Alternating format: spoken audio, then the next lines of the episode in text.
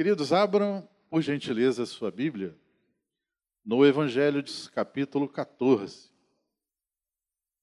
Mateus 14, nós vamos ler a partir do verso 22.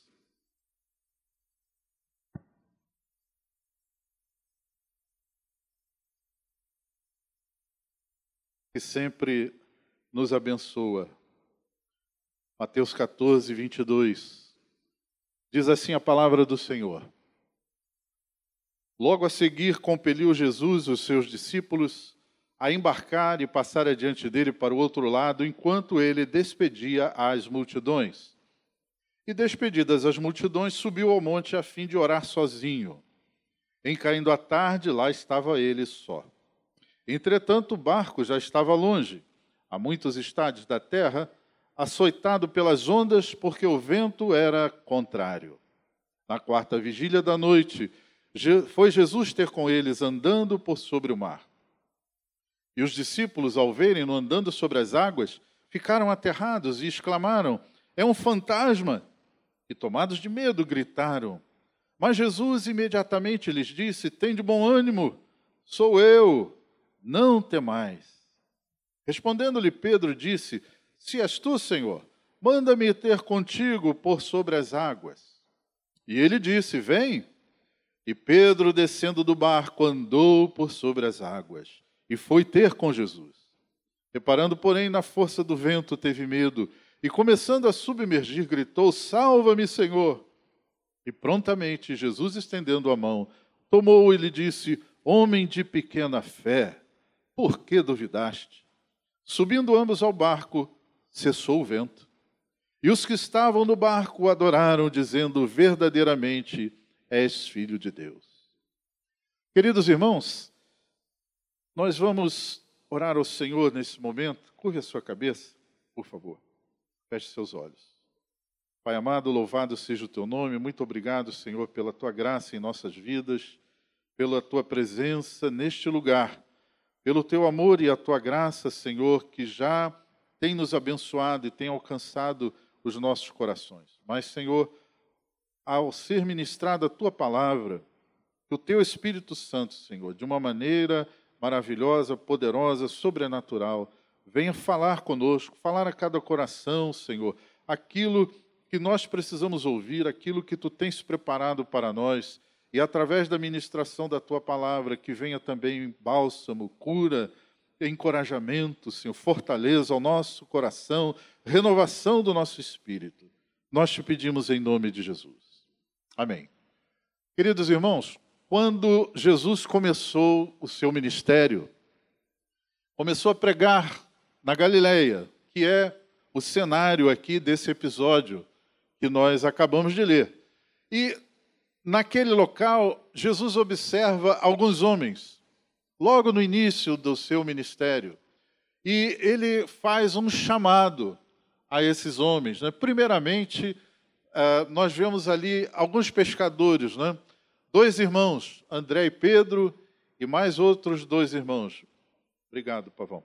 Região da Galiléia, ali a, a, a, as margens do lago, e ele vê aqueles homens e, e faz um chamado, faz um convite. Um convite um tanto estranho, um tanto inusitado, aqueles homens simples, aqueles homens até um tanto quanto rudes, mas ele diz para eles: Olha, venham após mim, eu vos farei pescadores de gente. Um tanto quanto estranho esse convite. Interessante que essa proposta de Jesus não, não dava detalhes claros, não, não trazia maiores explicações, não mencionava salário, período de férias, estabilidade no emprego, alguma coisa desse tipo, qualquer tipo de vantagem Jesus simplesmente os chamou: venham após mim. E mais interessante ainda que aqueles homens, aqueles quatro homens inicialmente, decididamente, eles resolveram deixar tudo para seguir o Mestre. Eles não pararam para negociar com o Senhor, eles não ponderaram, eles não questionaram nada, simplesmente aceitaram. Aceitaram o convite de Jesus. Então, cabe a pergunta que nós fazemos: é? por quê? O que motivou aqueles homens de tal modo a deixar tudo para seguir um rabi desconhecido? Jesus começou a pregar justamente ali, era desconhecido. Por que, que eles deixaram tudo para seguir aquele homem? Olha, irmãos, eles deixaram muitas coisas, deixaram seu trabalho. Eles não eram pessoas desocupadas, eles tinham seus empregos, seus trabalhos, né, os seus empreendimentos. Eles viviam daquilo e, sustentavam sua família, eles ganhavam dinheiro, né, ganhavam seu sustento com seu trabalho. Eles iriam se ausentar da sua família, do convívio social, dos seus amigos, da sua comunidade, por muito tempo, porque Jesus viajava por toda a região, viajava por todo o país. Então eles tinham que segui-lo. Então, aceitar aquela proposta, aceitar o convite do Senhor Jesus, significa pagar um preço. Mudar sua rotina, mudar seu convívio social. Surpreendentemente, os homens a quem Jesus chamou, eles decididamente, eles ficaram dispostos a tudo atendendo aquele chamado estranho e inesperado. O que os motivou a seguir Jesus? Nós só podemos entender isso, irmãos, que foi a ação misteriosa do Espírito Santo. A voz do Senhor Jesus entrou no coração daqueles homens. Aquela proposta, sim, que homem era aquele? Que proposta era aquela? O que, que eles ganhariam com aquela, aquela decisão? Só podemos entender que houve uma ação profunda do Espírito Santo. Eles tomaram uma decisão e não importava as consequências que viessem. E no texto que nós lemos, irmãos, que está relatado em Mateus, e que também Marcos e João registram o mesmo episódio dessa tempestade em que acometeu os discípulos naquela região, naquela situação, e também o milagre de Jesus andar sobre as águas. E essa passagem ela pode nos dar algumas lições, pode nos dar alguns ensinamentos. Nós podemos sair daqui nessa noite entendendo e colocando no nosso coração, aplicando ao nosso coração algumas coisas importantes e preciosas, que significa que há um preço, há um preço de seguir o nosso glorioso Salvador. Há um preço a seguir. Quanto custa de fato ser um discípulo de Jesus? Mas não é só isso. Havendo um preço a pagar, também há uma vitória a alcançar. Há uma vitória na caminhada da vida cristã, que esse texto também vai nos apontar algumas atitudes que o verdadeiro discípulo de Jesus, ele tem que ter, tem que adotar para caminhar em vitória na sua jornada cristã. Em primeiro lugar, eu vejo aqui, nesse episódio em que Jesus manda os discípulos entrarem no barco e seguir sem ele para uma determinada região, determinado destino. Jesus manda que eles embarquem e ele vai então despedir as multidões. Ou seja, os discípulos vão sozinhos. Então eu entendo que ser discípulo de Cristo exige total disposição para servir. Ser discípulo de Jesus exige uma total disposição para servir. Em Marcos capítulo 6, versos 31, mostra que esse, esse acontecimento, ele começa, né, o dia começou com a constatação do próprio Senhor Jesus que a rotina deles era uma rotina exaustiva, era uma rotina cansativa. Jesus mesmo fala para eles o seguinte: olha, venham repousar um pouco à parte num lugar deserto. Isto porque eles não tinham tempo nem para comer, visto serem muitos que iam e vinham. Ou seja, eles já estavam numa fase do trabalho, numa fase do, do serviço em que a rotina era muito pesada, o trabalho era muito intenso e eles já estavam num ponto de exaustão. Porque o seu expediente, muitas vezes, começava de madrugada e se prolongava até o pôr do sol e muitas vezes tinha alguma coisa a fazer também à noite. Então, muitas vezes os discípulos estavam em constante atividade, em constante serviço. E naquele dia de intensa atividade, quando eles pretendiam descansar, o que acontece? A multidão percebe aonde eles vão e vão atrás. E aí Jesus interrompe aquele período de férias e diz: Olha, vamos ter que trabalhar, não tem jeito. Não é? E aí começa mais um dia em que começava com uma expectativa de algum repouso, mas o trabalho os chamava.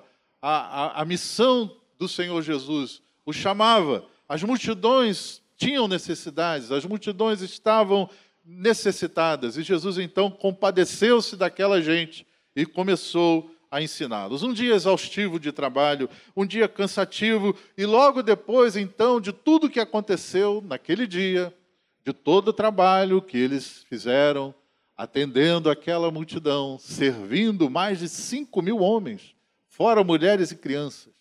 Imagina o trabalho que, que deu essa, essa atividade. E depois de tudo isso, Jesus então manda que eles vão, peguem o barco e vão para o outro lado, e ele depois iria encontrá-los. Muito bem. Depois daquele dia cansativo, mais uma ordem, mais uma tarefa, mais uma missão a cumprir. Pegaram o barco e foram remar para o outro lado. Então, ser discípulo de Jesus é para gente sem medo de trabalho, é gente com garra e com disposição, porque ser um discípulo de Jesus custa total disponibilidade para servir. O Senhor Jesus certa vez falou a alguém que o procurou e disse: Mestre, eu vou te seguir para onde quer que tu fores. Jesus disse: Ninguém que tendo posto a mão no arado e olha para trás é apto para o reino de Deus. Ou seja, se você quer seguir, tem que ter uma decisão firme e não pode voltar atrás. Tem que ter total disponibilidade. E mais uma vez, discursando a uma grande multidão, Jesus disse: Se alguém quer vir após mim, a si mesmo se negue, tome a cada dia a sua cruz e siga-me. Então, ser discípulo de Jesus precisa ter total disposição para servir. Mas também, queridos, amados irmãos, o texto nos mostra que seguir a Jesus muitas vezes custa enfrentar adversidades inesperadas. Enfrentar adversidades que não estavam no, no script, não estavam previstas. E aqui cabe uma pergunta: por que Jesus não foi junto com seus discípulos? Eles pegaram o barco obedecendo ao Senhor, mas Jesus não foi com eles. Cabe aqui uma pergunta: por que, que Jesus não foi, foi com eles? Nós podemos tentar entender, tirar uma, uma ideia. Por que, que Jesus então prefere ficar com a multidão e mandar seus discípulos na frente? Eu, eu entendi que Jesus queria despedir as multidões. Por quê? Três preciosas lições eu entendi aqui. Primeiro, que Jesus precisava despedir a multidão, porque ele tinha cuidado com as pessoas. Cuidado com as pessoas. Porque, irmãos, mais importante do que servir as pessoas é amar as pessoas. E Jesus fazia isso. O que movia Jesus a, a, servir as pessoas, a atender os seus pedidos, a se compadecer dela, a, a realizar os milagres que realizou, era o seu grande amor pelas pessoas. Então Jesus precisava despedir as multidões, precisava saber se estava tudo direitinho, se elas tinham realmente se alimentado, é, usufruído do milagre da multiplicação dos pães que ocorreu. E Jesus então fazia isso. Em segundo, Jesus precisava orar. Interessante isso. Jesus despediu as multidões e foi para o monte orar. Por isso que ele mandou os discípulos na frente. Então eu entendo aqui que há um cuidado com a vida espiritual. Servir a Jesus, servir a Deus é muito bom, mas nós temos que ter cuidado com a nossa vida espiritual. Não existe, irmãos, um exemplo maior de vida de oração na Bíblia do que a de Jesus.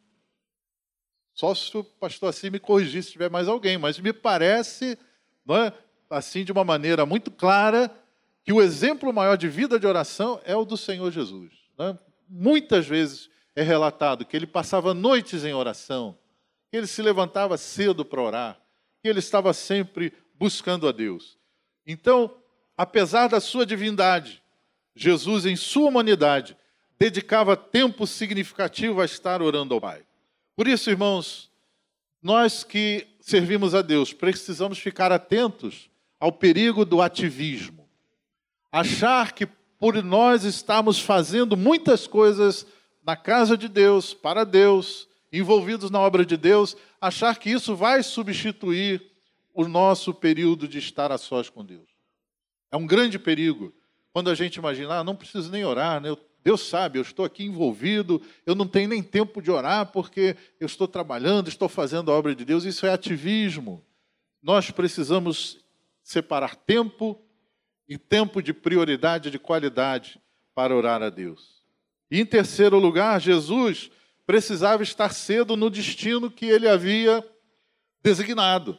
Eu entendo que nós, no serviço a Deus, nós temos que também ter cuidado com a administração do tempo.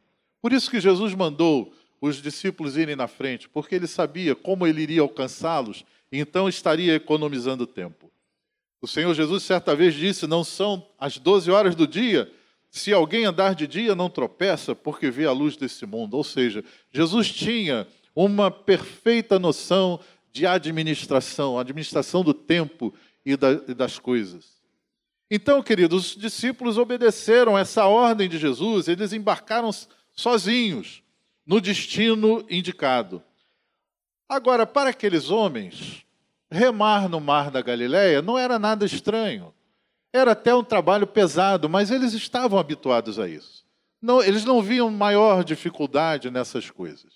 Não viram é, nenhum problema em obedecer esta ordem do Senhor Jesus, porque, afinal de contas, para ele era, era muito habitual fazer aquilo. Eles imaginavam até, bom, nós vamos chegar lá, vai dar tempo da gente comer, né, ter uma refeição, e vai dar um tempo para a gente finalmente poder descansar. Não é o destino que Jesus indicou, a gente já fez isso centenas de vezes, já remamos esse, esse trajeto. Então, quando chegar ali, nós finalmente vamos comer, vamos descansar e vai dar tudo certo. Era algo que eles iriam obedecer sem maiores é, preocupações. Mas servir a Jesus muitas vezes nos coloca enfrentando adversidades inesperadas. Porque diz o texto que levantou-se sem aviso um vento forte. E um vento contrário, isso quer dizer que demandava então um esforço maior para eles avançarem. E isso iria retardar consideravelmente a sua viagem. Bom, ok, um esforço maior, vamos atrasar um pouco, mas vamos continuar remando. Vamos continuar. Naquela trajetória, queridos, que parecia ser algo rotineiro, algo normal, o vento contrário se levanta, um esforço maior é demandado e aqueles planos que eram feitos tiveram que ser alterados. Aquilo que parecia ser algo normal e rotineiro surgiu como uma dificuldade inesperada, um vento contrário se levantou. Irmãos amados, quando as coisas saem fora das nossas expectativas, o nosso horizonte fica incerto.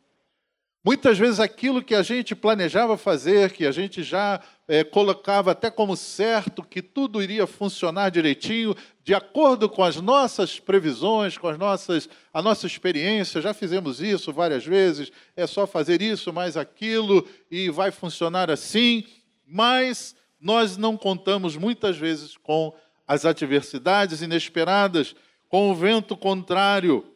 Apesar de estarem servindo a Deus, com total dedicação, obedecendo à vontade de Jesus. Vejam bem, irmãos, eles estavam no barco, começaram a enfrentar o vento contrário, obedecendo a Jesus. Estavam dentro da vontade de Deus.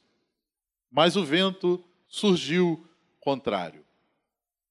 Quem sabe você, querido irmão, querida irmã, está aqui nessa noite. E também, apesar de você ser um servo de Deus, dedicado, está disposto a seguir o Senhor, a qualquer preço, a qualquer custo, mas está enfrentando na sua vida, nesta hora, um problema, uma dificuldade. Um vento contrário, de repente, sem aviso, se levantou na sua vida. Quem sabe o desemprego, uma doença, um problema na família, estava tudo bem, mas de repente houve um desentendimento do nada.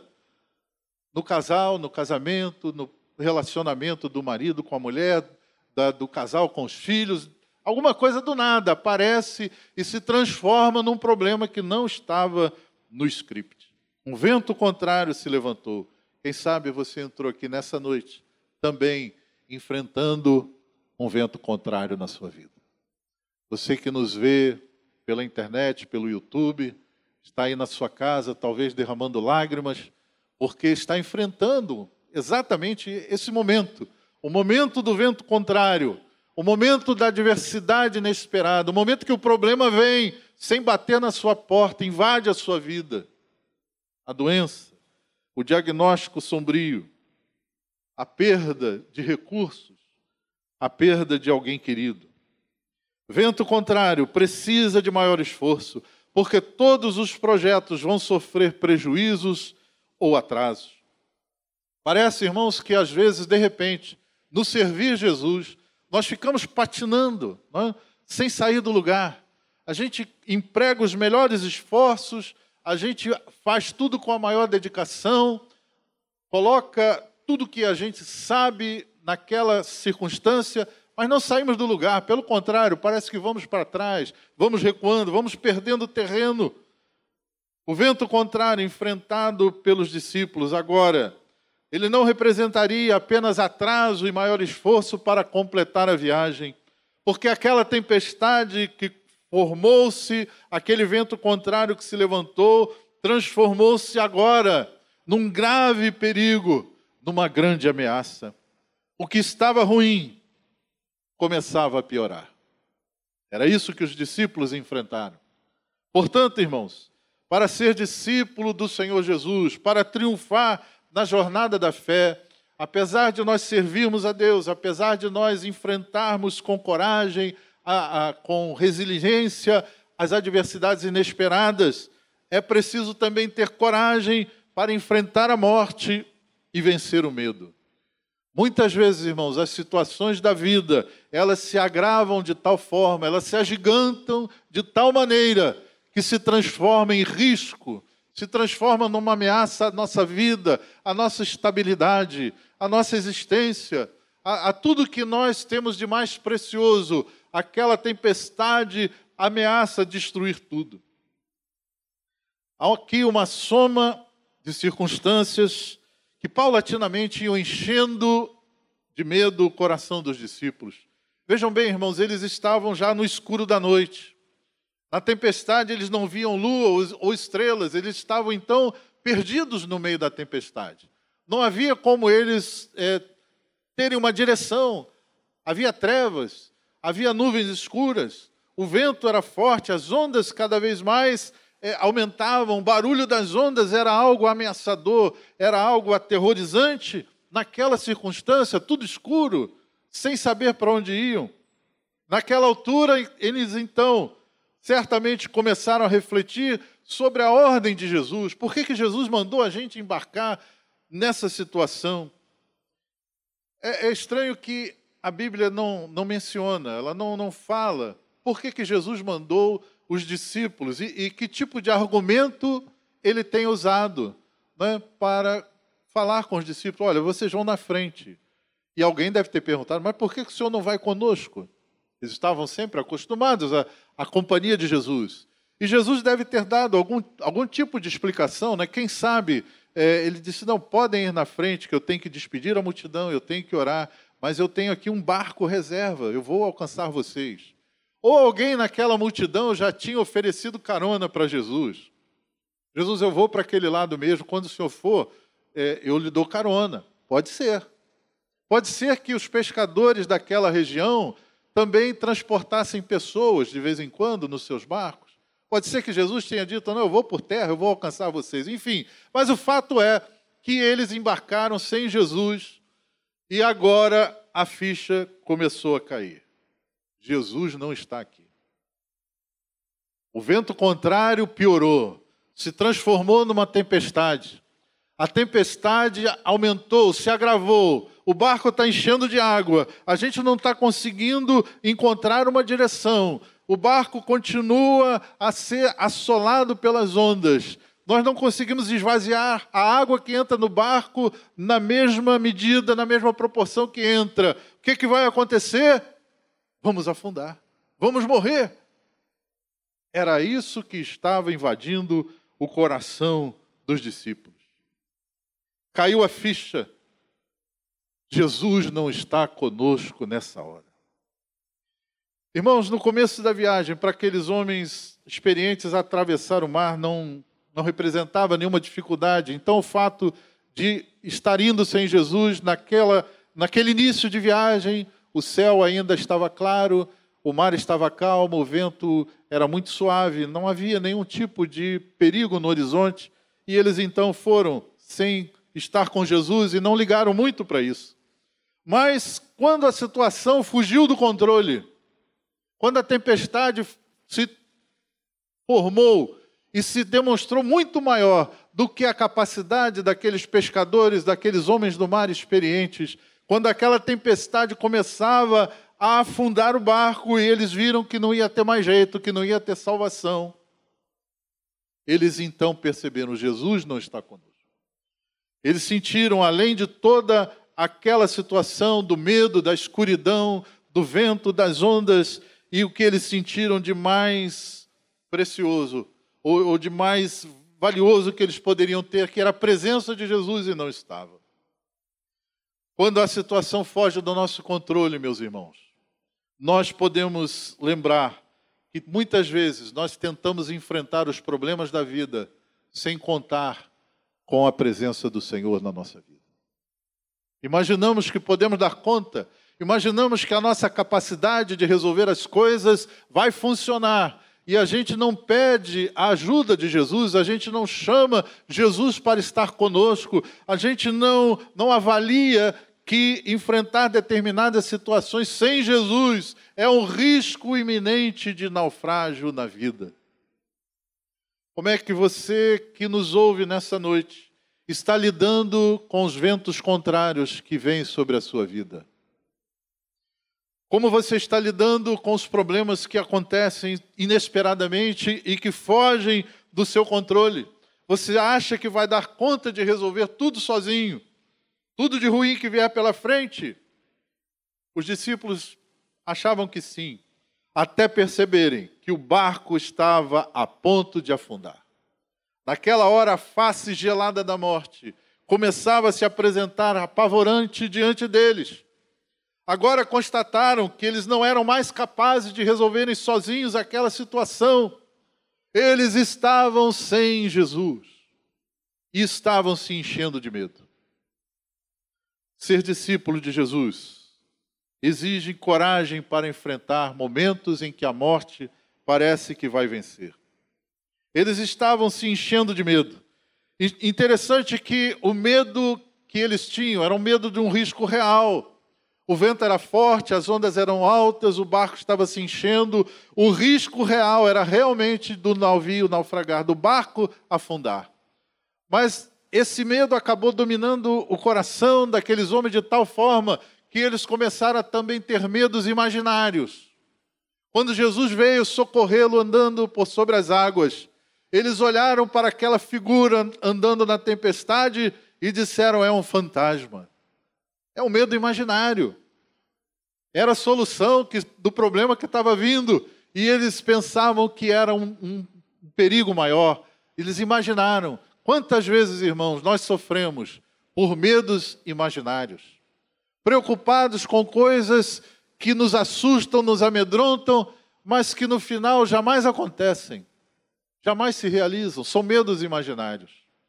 Porque o medo, quando entra, ele começa a provocar também essa, esse tipo de pensamento.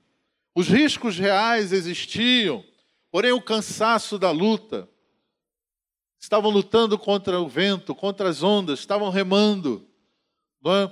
Jesus veio caminhando, era por volta das três da madrugada, então estavam há muitas horas remando contra aquela situação, cansados, exaustos e agora apavorados, agora cheios de medo. Então o cansaço já não era nem mais físico, era um cansaço da alma, do coração, era um cansaço do espírito.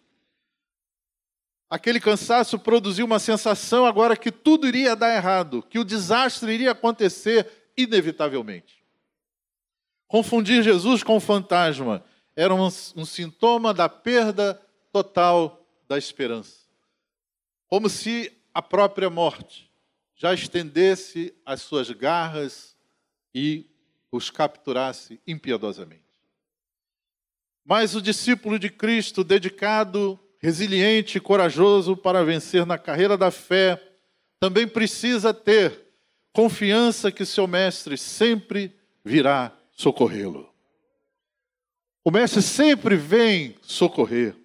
Em Marcos 6,48, que também descreve o mesmo milagre, Marcos descreve que Jesus estava vendo em dificuldade, do alto da montanha, Jesus estava vendo o que estava acontecendo com os discípulos no meio daquela tempestade. Diz o texto: vendo-os em dificuldade a remar, porque o vento lhes era contrário, por volta da quarta vigília da noite, por volta das três da madrugada, veio ter com eles, andando por sobre o mar, e queria tomar-lhes a dianteira. Então, irmãos, os discípulos, exaustos de lutar, há muitas horas contra o vento, contra as ondas, angustiados de verem o problema aumentar cada vez mais, apesar dos seus melhores esforços, agora eles ficam amedrontados com a figura do Senhor Jesus andando sobre as águas. Quando tudo parecia perdido, o Mestre vem mostrar para os seus que tudo sempre esteve sob o seu controle. Toda aquela situação, irmãos, no coração do discípulo parecia algo totalmente desgovernado, totalmente é, queria levá-los à destruição. Mas quando eles veem Jesus andando sobre as águas, eles têm a confiança que tudo estava sob o controle do Senhor que o barco não iria afundar, que eles não iriam morrer, eles não iriam ser destruídos por aquele problema inesperado, por aquele vento contrário. Jesus veio socorrer os seus discípulos, mostrando todo o seu poder de fazer algo inesperado. Jesus veio rápido, de modo maravilhoso.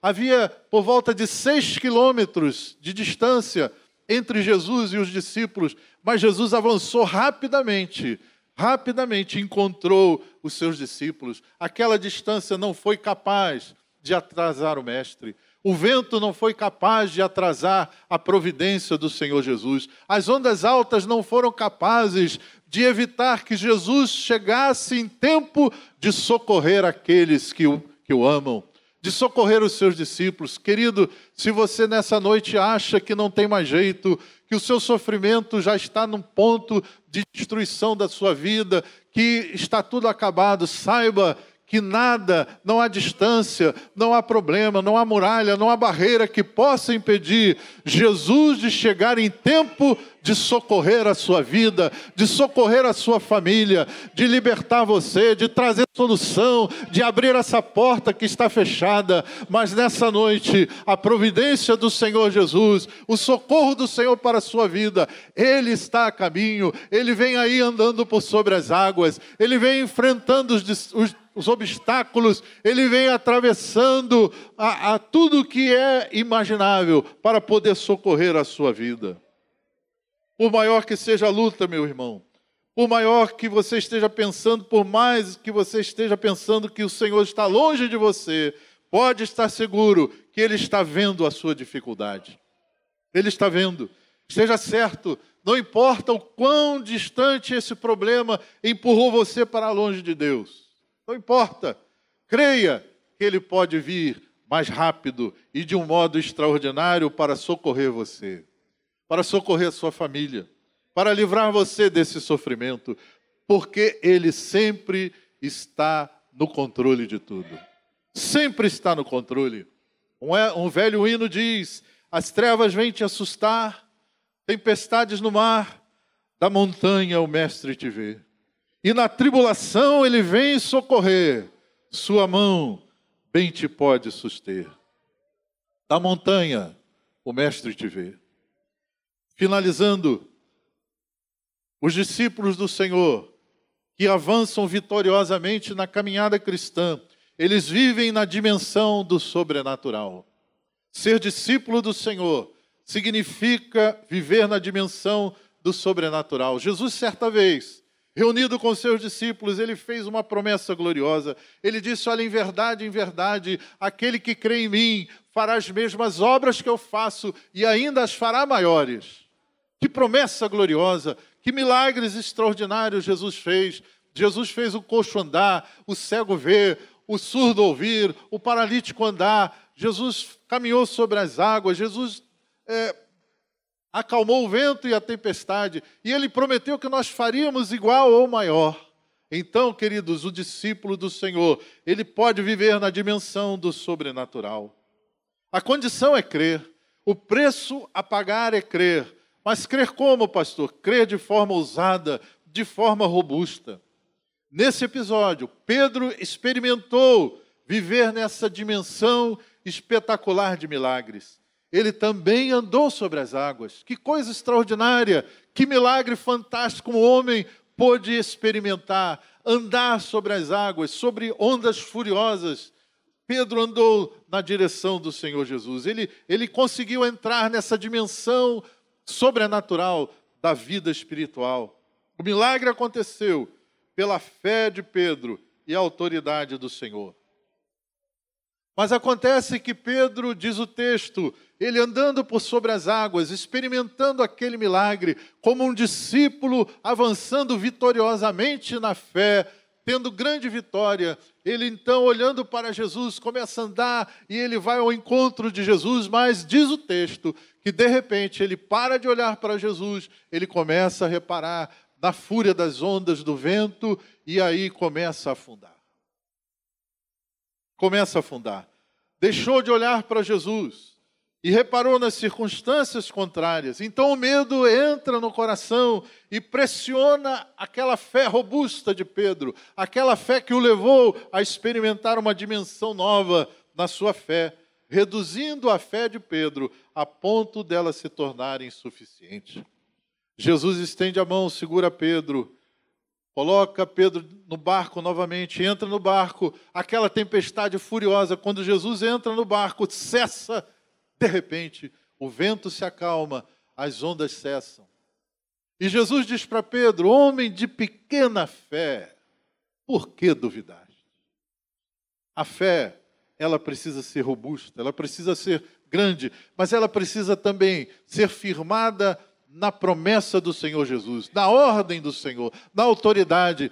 Lembre-se que Jesus pediu a Pedro: Senhor, se és tu, manda-me ter contigo. Jesus disse: Vem, e Pedro foi. Ou seja, a fé de Pedro, ela foi baseada na palavra do Senhor e na autoridade do Senhor. Essa é uma fé robusta, é uma fé que vai experimentar e nos levar a viver grandes milagres na nossa vida. Irmãos, há um preço a ser pago, sim, para ser um discípulo verdadeiro de Cristo. Dedicação total, total a Cristo, não a instituições, não a homens. Precisa de resiliência, né, de perseverança, capacidade de resistir às agruras, às dificuldades da vida e da obra de Deus. Precisa de coragem para enfrentar riscos, até mesmo riscos mortais a fúria do inimigo de nossas almas, precisamos de coragem para enfrentar. Precisamos, irmãos, ter confiança e segurança no Senhor que nos chamou. Não importa o que tivermos de passar, que sofrer ou suportar, nós sabemos com certeza que Ele cuida de nós e Ele está no controle de tudo. Ser discípulo de Jesus deve ser alguém que cultiva uma fé robusta inspirada totalmente nas promessas do Senhor e no ensino correto da Sua palavra. Sim, há um preço a pagar. Há um preço a pagar. Porém, a recompensa é de valor incalculável e impossível de imaginar. Alguém já disse que trabalhar para Deus pode às vezes não render um salário tão bom, mas a aposentadoria é de outro mundo. Aposentadoria de outro mundo. E como disse Paulo, como está escrito, quando nós servimos a Deus, nem olhos viram, nem ouvidos ouviram, nem jamais penetrou em coração humano o que Deus tem preparado para aqueles que o amam. Louvado seja o nome do Senhor.